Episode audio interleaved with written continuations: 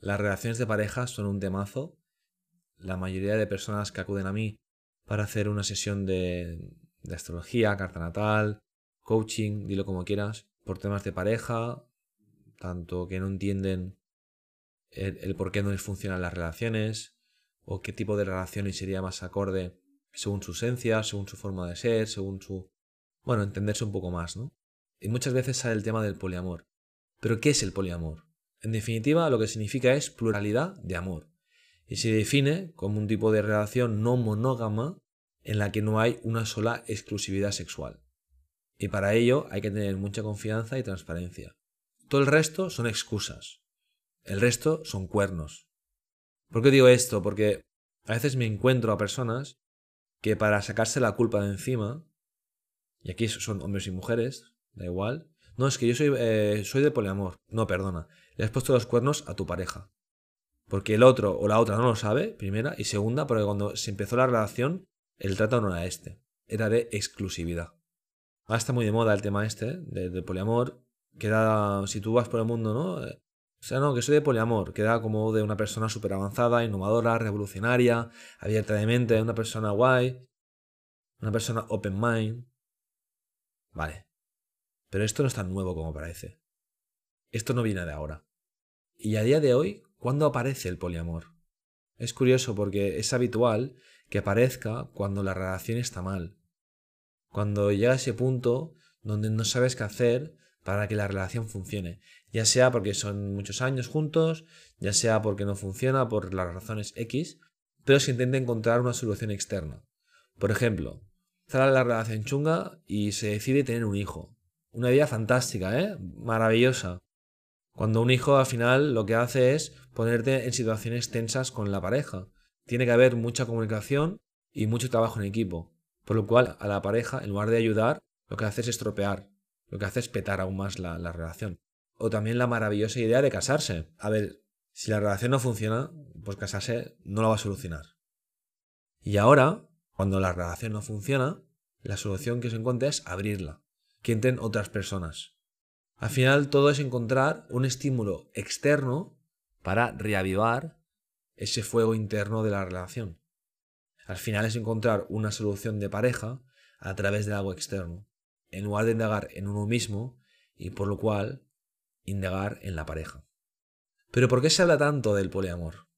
Bueno, una de las razones es porque se ha demostrado que la monogamia no funciona al 100% o por lo menos tal como nos la han contado, porque está llena de infidelidades, mentiras piadosas y no tan piadosas, y sobre todo mucho aguantar a lo largo de la relación. Quizás sí que funciona la monogamia, pero en un tiempo más corto, no lo sé. Sinceramente, no lo sé.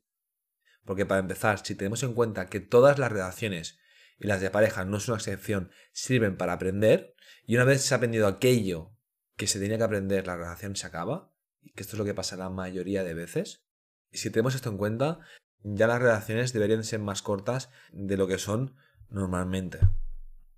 Porque todo lo que viene después puede ser apego, puede ser miedo a soltar, miedo a quedarse solo, infinidad de cosas, ¿no? Teniendo esto en cuenta, ya nos tendría que remover algo por dentro. Pero piensa una cosa, menos del 3% de los mamíferos son monógamos y nosotros somos animales. Somos mamíferos. Esto ya nos tendría que hacer reflexionar. La intención de este episodio no es decir lo que está bien, lo que está mal, simplemente aportar información y que cada persona llegue a sus conclusiones. Mira, antiguamente, en la prehistoria, éramos todos polígamos. Esto está demostrado. No me lo estoy inventando. Si no me crees, búscalo, o mejor dicho, búscalo, infórmate, porque es súper interesante y además porque muchas veces, para entender las cosas, es mejor saber de dónde proceden. Esto es como en las consultas que hago de astrología, que sirven sobre todo para entender de dónde vienen las tensiones, los problemas. Es clave saber el porqué de las cosas para así poder trabajarlas, aceptarlas y a continuación sanarlas. Es fundamental. Pero volviendo al tema de la poligamia, ¿Qué pasó? ¿Por qué dejamos de serlo? Hay varias razones, pero una de ellas es por la aparición de la agricultura y la ganadería en los años 10.000 a.C. O sea, la hostia de tiempo. Donde la esperanza de vida era de como muy máximo 35 años. Claro, seamos sinceros. la película cambia mucho. Porque no es lo mismo estar solo con una pareja 10, 15 años que 50, que es lo que ahora está pasando, pues por ejemplo, en la generación de los abuelos o de nuestros padres. Podrás pensar que la percepción del tiempo varía cuando duras de media 75 años, que es la hora, o cuando tu media de edad es de 35. Vale, sí, de acuerdo, pero la película cambia. Piensa que en aquella época dejó de ser necesario el ir moviéndose de un sitio para otro en busca de comida. Ya no hacía falta ser nómada. Se podían permitir estar quietos en un mismo sitio, asegurándose su comida para subsistir. Pero lo más importante es que ya se podían asegurar su propia descendencia, que es algo que toda especie animal quiere de manera inconsciente. Es el instinto animal que llevamos dentro. Pero en este caso, estando solo con una pareja. Incluso está demostrado que antiguamente los hombres tenían un hueso en el pene para estar más tiempo follando, para así asegurarse que otro hombre no dejaba embarazada a la mujer y así poder asegurarse su propia descendencia. Muy fuerte. Pero este hueso, te puedo asegurar yo, que, que ha desaparecido, doy fe de eso, y es porque llegó la monogamia y porque ya se tenía asegurado a la mujer, por lo cual no había peligro de que apareciera otro hombre con la intención de tener hijos con dicha mujer. Además, como decía antes, esto no es nada nuevo, esto de la poligamia, que ya hace tiempo que, está presente y que ha seguido, que es la poliginia, que es cuando un hombre puede estar en matrimonio con varias mujeres, sobre todo en la cultura islámica e hindú. Pero hay condiciones, que esto a veces no se sabe. Y una de ellas, por ejemplo, en la cultura islámica, se permite tener eh, hasta cuatro mujeres, pero con la condición de que hay que tratarlas todas por igual. A nivel económico, por lo cual hay que mantenerlas, porque el hombre en esta cultura es quien mantiene a la mujer, hay que mantener las cuatro mujeres por igual, y eso significa tener mucho dinero, por lo cual no es algo que suceda habitualmente, porque no todo el mundo se puede permitir mantener cuatro mujeres con los supuestos hijos que, habrán después. Es algo que está al alcance de muy pocos hombres. Que esto al mismo tiempo sirve para demostrar el poder adquisitivo de dichos hombres. Pero no solo eso, sino que también hay que tratarlas a todas por igual.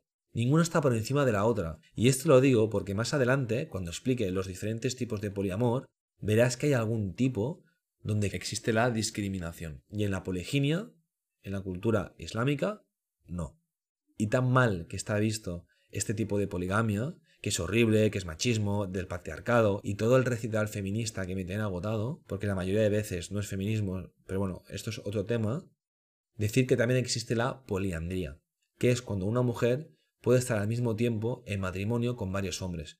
Esto es algo antiguo y esto a día de hoy también sucede, sobre todo en las etnias tradicionales del Tíbet, etnias de China y de Brasil, y seguro que me dejo alguna. Y volviendo al poliamor digamos, mm, más actual, que se está hablando hoy en día, me gustaría definir algunos tipos que hay. Están los que he comentado antes, donde una persona de la relación mantiene varios vínculos y estos son exclusivos. Luego está el jerárquico, que es que hay una pareja principal donde los dos pueden mantener relaciones con otras personas, ¿vale? Tiene un tipo de relaciones abiertas, se podría decir de, de esta manera. Luego está la anarquía relacional, que es tratar a todas las relaciones sin que haya ninguna principal, todos son por igual. Y también una de las más conocidas, la polifidelidad, que no haya exclusividad con un grupo seleccionado de personas, un grupo cerrado de personas. Y para ello tiene que haber mucha comunicación y sinceridad. Llegados a este punto, lo primero que me viene a la cabeza es la sensación de, ostras, es que no tengo tiempo. Es que no tengo tiempo. Si ya me cuesta tener para una pareja, imagínate con tantas parejas, ¿no? Imagínate con la sensación de estar repartiendo amor con tantas personas. Amor de pareja. Porque una cosa es, porque yo estoy continuamente repartiendo amor. Mi familia, mis amigos. Yo reparto amor a través del Instagram. Yo reparto amor a través de esos podcasts. Porque realmente todo lo hago desde el amor. Mi trabajo lo hago desde el amor. Cuando viene alguien a consulta o cuando hago coaching, yo doy amor porque estoy presente en lo que hago. Estoy presente con esa persona. Pero claro, no es lo mismo cuando hablamos de relaciones de pareja ya te digo, esta es mi percepción sobre el tiempo a invertir en las relaciones de pareja. Pero igualmente, algo que sí que puedo decir que es cierto, y es algo que le puedo demostrar a nivel energético, a nivel astrológico, a nivel experimental, es que el poliamor no está hecho para todo el mundo.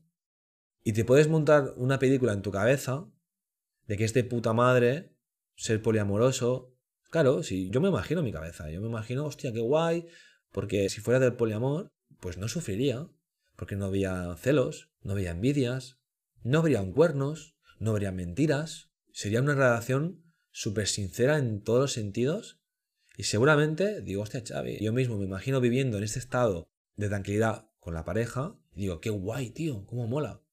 Pero claro, eso está en mi cabeza yo me monto una película. Es como, por ejemplo, que no tiene nada que ver. Yo veo a un tío haciendo surf con el pelo largo, la tabla de surf y digo, hola, cómo mola. Y yo, yo quiero hacer lo mismo. Y luego me paro a pensar y digo, a ver, Xavi, tío, primero que a ti el frío no te gusta. Y la mayoría de veces donde se hace surf hay que hacerlo con neopreno. Punto número uno. Punto número dos. Tienes otitis. Cuando se te mojan las orejas y hace mucho viento, te duele un montón los oídos. Por lo cual, es muy bonita la imagen que tengo de yo haciendo surf, pero no va a ser real. Porque la verdad es que no es lo mío. Y cuando pienso en el poliamor, digo, hostia, es que realmente, hostia, sería libre. Libre de sufrimiento, libre, sería libre. Realmente me he planteado el, tema de poliamor, el tema de cómo quiero vivir mis relaciones de pareja, porque es un temazo y porque, joder, es algo que, que quiero trabajar y quiero mm, vivir mis relaciones acorde a mi esencia. Y la verdad que hay una parte en mí, en mi esencia, que podría ser poliamorosa. Pero luego hay otra parte que no. Por lo cual, a día de hoy, es un no. ¿El Chávez del futuro? No lo sé. Pero si analizo mi esencia, qué es lo que todo el mundo debería de hacer para sentirse más realizado, sentirse más feliz y vivir su propia vida y no la que le han contado, si yo miro mi esencia, vale, Xavi, podría ser en un futuro, pero a día de hoy no estás preparado. Y eso es mi responsabilidad de decir, vale, si quiero empezar este camino o no, cómo hacerlo, cómo trabajarlo. Esto es mi movida, esto es mi historia. Pero el poliamor no está hecho para todo el mundo. Cada persona tiene una esencia, cada persona tiene una energía, cada persona tiene una manera de ver la vida, tiene unas gafas de ver la vida, una manera de vivirla. Y según la energía que tenga, según su forma de ser, sus relaciones las vivirá de una forma u otra. El tema es saber identificar cuál es tu manera de vivir las relaciones de pareja. Identificarlo, aceptarlo y luego trabajarlo. Porque me han venido, por ejemplo, mujeres en consulta que no aceptaban sus ganas de experimentar de manera más abierta su sexualidad.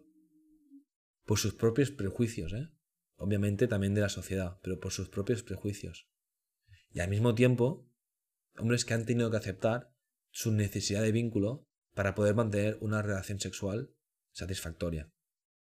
Y aquí te hablo del sexo, pero las relaciones de pareja va, va, mucho más que el sexo, obviamente es muy importante.